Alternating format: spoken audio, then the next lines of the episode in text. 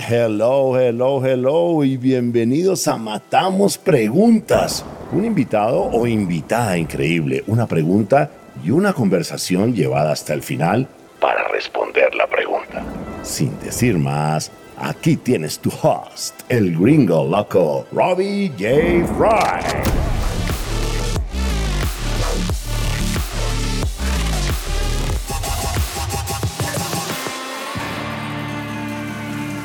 Hola, hola, hola, ¿cómo estás? Bienvenidos a Matamos Preguntas. Mi invitada es una gran, gran amiga, una persona a la que admiro mucho porque es un super crack y cada vez me inspira más y más. Y es Ángela Acosta, founder y CEO de Morado. Y la pregunta que matamos es... ¿Cuál debe ser el nuevo estándar para el liderazgo?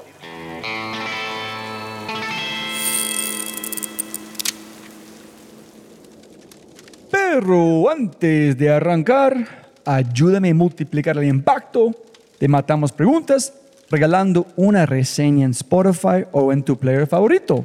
Y cuenta al mundo que amas Matamos Preguntas.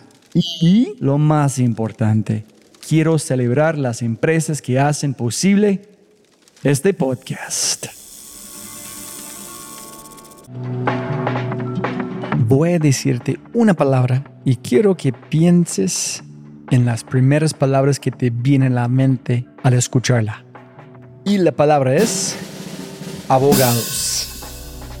Estoy dispuesto a apostar que las palabras que imaginas no son tan positivas.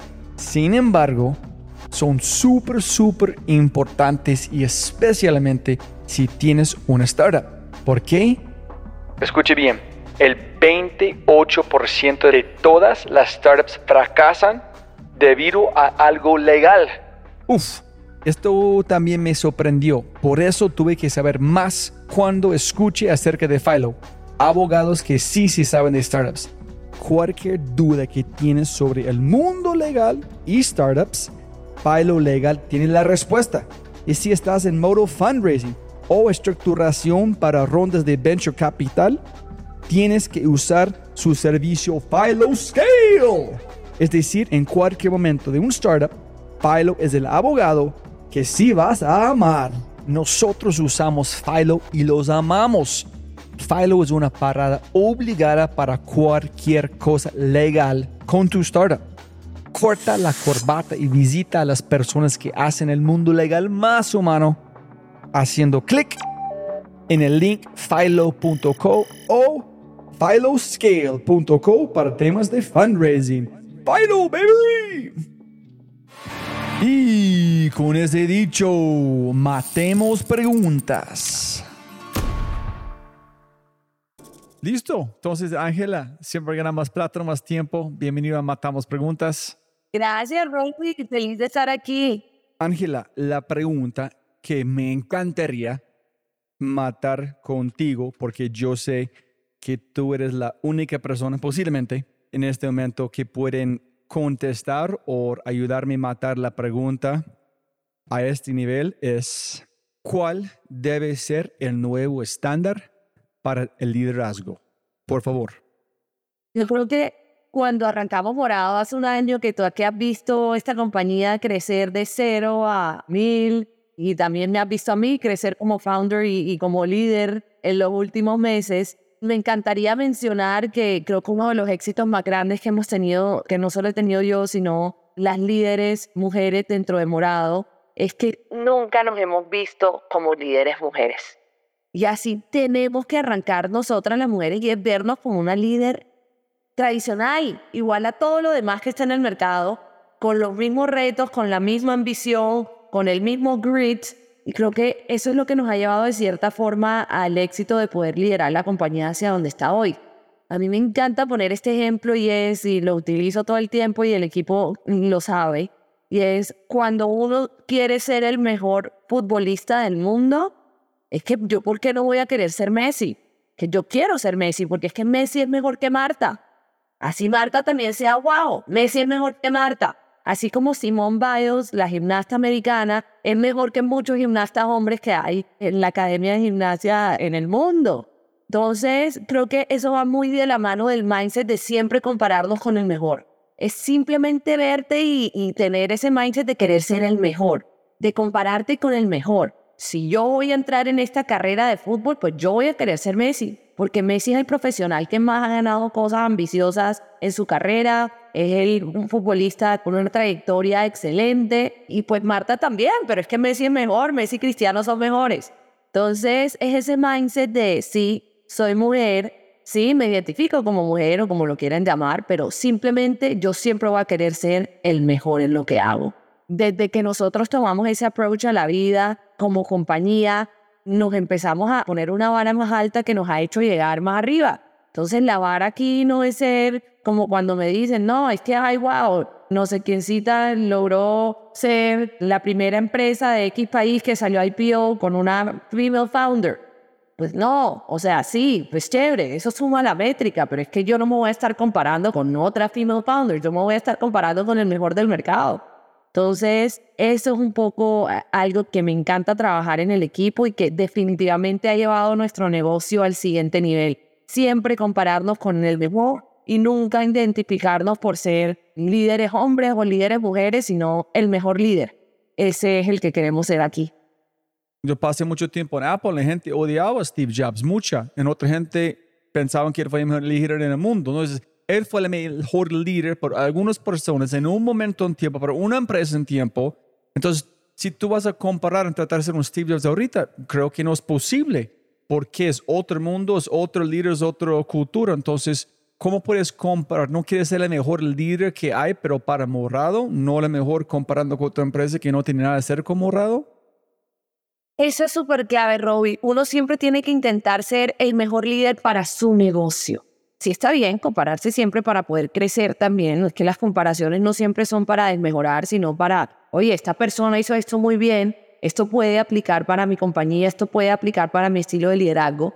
Yo creo que nunca es casarte con una persona y decir, yo quisiera ser ese líder, porque creo que absolutamente todos los humanos en el mundo tenemos oportunidades de mejora, sino es sacar lo mejor de cada uno hay algo muy chistoso y es, uno nunca cree que su compañía va a terminar siendo una extensión de uno hasta que uno arranca su propia compañía.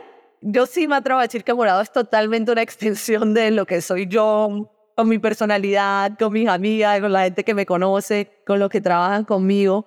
Y es principalmente, ahí me encantaría decir, uno como líder va bajando esa misma energía hacia abajo, hacia los lados, como todo el mundo se va contagiando, hasta de la manera que tú hablas. Entonces, hay una historia súper chistosa y es, yo no sé por qué cuando estábamos arrancando la compañía, a mí se me pegó la palabra amazing. Entonces a mí me decían, no, eh, está listo el catálogo y yo decía amazing. Salimos a no sé qué, no fue bien con los inversionistas, amazing. Logramos cerrar X marca que querían amazing. Cuando yo vengo a ver, esto es súper chistoso porque el equipo de mercadeo, cuando escuche esto, se va a sentir identificado. Cuando yo vengo a ver, han sacado una campaña de morado en Instagram que decían los productos más amazing del mercado. Yo no lo podía creer. Y la campaña nos ha vendido una locura. Entonces era, no, nuestros productos amazing de la semana, nuestros amazing productos. Esto no puede ser, esto no puede ser. Tanto fue que yo hoy en día ni siquiera utilizo tanto la palabra, pero hay miles de personas en la compañía que la comentan todo el tiempo, la usamos en Slack amazing. Entonces, amazing ahora se volvió como un check, como sí, todo bien, todo está amazing. Pero no es una palabra común en el lenguaje colombiano y terminamos sacando una campaña con esa frase. ¡Qué locura! Ese día yo dije, cada cosa que yo diga, cada paso que yo dé, cómo me visto para la oficina, o sea, absolutamente todo es una responsabilidad, porque toda tu compañía te está viendo y creo que eso fue un momento para mí donde obviamente uno se carga más como líder. Y tú dices, pucha, o sea, yo ahora tengo que hablar mejor, tengo que comunicarme mejor. O otro, otro momento también de eso, boom, fue cuando una vez dije algo y se lo tomaron excesivamente literal. Dije como que no, si se cae la página web, tenemos que salir a la calle absolutamente todos. Y de verdad el equipo se preparó para salir a la calle. Un día se nos cayó la página web ya tú no puedes tomar nada por sentado. Lo que tú digas, todo el mundo lo va a escuchar y todo el mundo lo va a analizar y todo el mundo lo va a repetir. Y esa responsabilidad es algo gigante, impresionante que tenemos los fundadores. Y pues cuando ya tienes una compañía de 100 personas, es una locura tener esta responsabilidad sobre los hombros.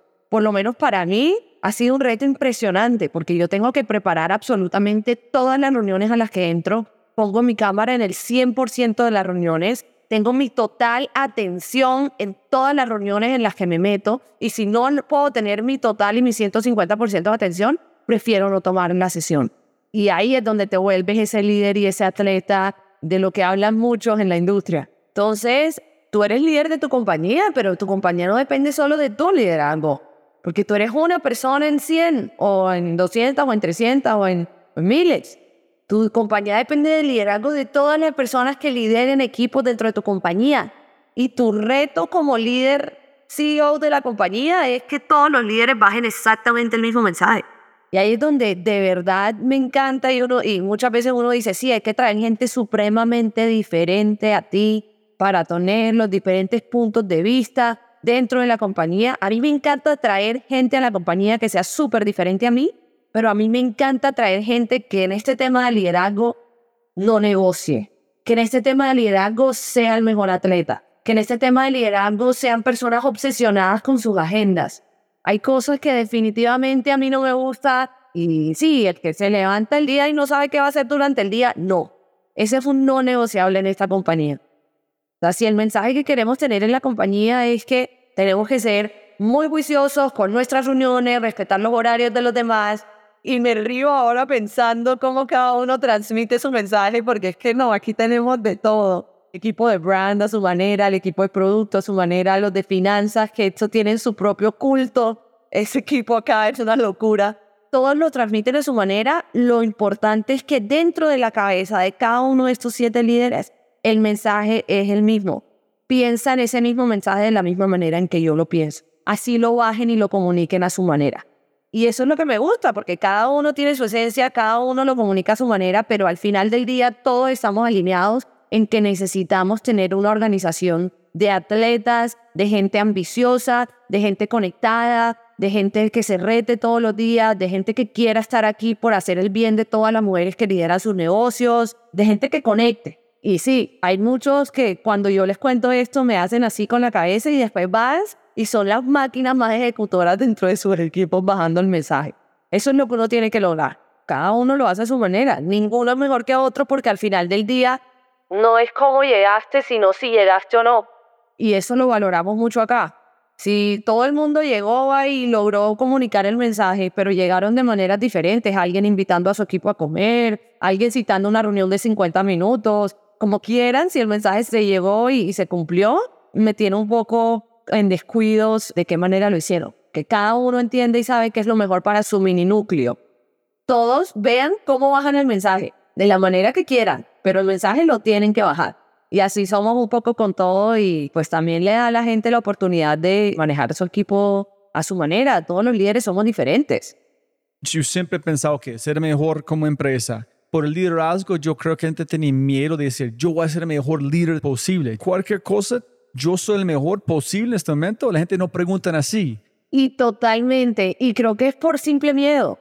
Es que sí, uno se puede quedar en la comodidad diciendo, yo soy el mejor líder de mi vertical. Pues debería ser el mejor líder de la compañía, el mejor líder de todas las compañías de belleza del mundo, el mejor líder para tu compañía. Y el día que de verdad uno empieza a entender que uno tiene que ser el mejor líder para tu compañía, si tu compañía necesita X, Y, Z, ahí vas a estar tú. Entonces, mm, a veces nos pasamos la vida leyendo mucho, escuchando mucho, entendiendo mucho y lo que más tenemos que entender es qué necesita mi compañía de mí. Si mi compañía de mí necesita que yo me ponga un suit con todo el logo de mi compañía y salir a Expo Belleza con ese suit morado a vender la marca, pues eso es lo que yo voy a hacer. Eh, la compañía al final es la que marca la parada y la que nos hace retarnos y la que nos hace hacer cosas que, que, que a veces no queremos o que no creemos que somos capaces y sí, es la ambición de seguir llevando la compañía a ese siguiente nivel lo que te va formando como líder y, y demás. Hoy puedo decir que sé hablar portugués, pero si no supiera hablar portugués, creo que sería lo primero que debería estar haciendo para ayudar a mi compañía a llegar al siguiente nivel. Brasil es el mercado de belleza más grande de toda Latinoamérica. Entonces, claro que necesito saber portugués. Y ahí es donde tu misma compañía y tu mismo negocio te va empujando y te va empujando. Y eso es lo que deberían sentir los mismos líderes. Oye, si yo quiero tener un equipo más grande, entonces yo tengo que ser un mejor manager, entonces tengo que ser mejor líder y estar constantemente creciendo, creciendo y creciendo. Aquí las cosas se hablan por el resultado. Aquí no se aplauden los segundos puestos. Aquí solo se aplaude el primer puesto. Y si vamos a hacer esto y vamos a estar aquí trabajando, dándola toda por los próximos meses de nuestras vidas, más no vale ser el primero. No hay opción para ser el segundo. Y cuando ya tú te metes eso en la cabeza y cuando tus líderes se meten eso en la cabeza, es divino porque ni siquiera se comparan ni con la competencia, ni con el mercado, ni con el, el más guau del mercado. Se comparan con cosas extranormales, con cosas paranormales, con cosas como de verdad ser el número uno del mundo y ni siquiera el número uno de la región. Y todo eso lo premian son los resultados. La verdad no somos una compañía, quisiera decir de pronto que sí, o, muchos dirán que en sus compañías sí lo manejan así, pero aquí no se premia el buen trabajo, sino el buen resultado. Pudimos haber estado seis meses trabajando durísimo, pero pues si no logramos, pues no la logramos y eso no se va a premiar de ninguna manera. Algo que me empujó acá era ver que la gente de alrededor mío de verdad sí ve y sí lee y sí terminan haciendo lo que tú haces. Si yo comía mal y pedía cualquier domicilio a la oficina y tenía un horario a destiempos, la gente que estaba a mi alrededor iba a posiblemente hacer lo mismo. Entonces yo veía gente en mi equipo teniendo hábitos no tan saludables cuando antes los tenían, no respetando sus agendas de gimnasio, no respetando sus agendas de, de quererse y de cuidarse a sí mismos. Y para mí era muy difícil ver a alguien que se había no saludablemente aumentado 15 kilos desde que había entrado a mi compañía y yo no iba al gimnasio. Entonces, como comunidad y como un poco retomando lo que hablábamos al comienzo, esto ha sido un cambio transformacional. O sea, este reto fit, la gente está que se mata, está todo el mundo yendo al gimnasio. O sea, pero también porque yo estoy ahí y ellos lo ven. Y ahí es donde el liderazgo de verdad va de todo. Tú tienes que predicar y hacer lo que predicas, lo tienes que hacer. Es, un cambio transformacional. Y hoy puedo darme el lujo de decir que mi equipo de liderazgo están todos en un mejor lugar porque yo también estoy en ese mejor lugar conmigo misma. Pues que a la compañía siempre le hemos dado el 150, pero uno a veces se descuida. Y hoy estamos todos cuidándonos. Eso mandan una foto a las 5 de la mañana en el gimnasio, de la ensalada. Si hacemos meetings al mediodía, tratamos de pedir algo que nos ayude y no una hamburguesa, ojalá. Y sí, claro que cambia todo. Y fue mi mismo equipo el que me empujó y hoy en día vamos todos en este barco con una energía mucho más sana, con una ambición más grande de la que igual teníamos antes, pero, pero sí cuidándonos para poder estar aquí en 10 años, 20 años. Porque esto no es una cosa que nosotros vamos a estar aquí por 3, por 2. Pues los 3 y 2 años yo me lo aguanto y nos subimos los 50 kilos y ya pero ¿dónde vas a estar en el año 4 y dónde vas a estar en el año 50? Todos tenemos que poner ese grano de arena para mejorar. Brutal, brutal. Mil gracias, Ángela. Si te gozaste este podcast y te gustaría escuchar más, ojalá que sí, por favor, déjame saber qué invitados, qué temas y qué preguntas te gustaría que matemos déjame un mensaje aquí, ¿sí? En Spotify o en cualquiera de mis redes sociales usando arroba RobbieJFry. Y también, si quieres la versión extendida de este podcast, debes ser un miembro de Quinto y puedes encontrar todo en quinto.ai, k i n n t -O Muchas gracias por escuchar y siempre puedes ganar más plata pero no más tiempo. ¡Chau, chau, chau!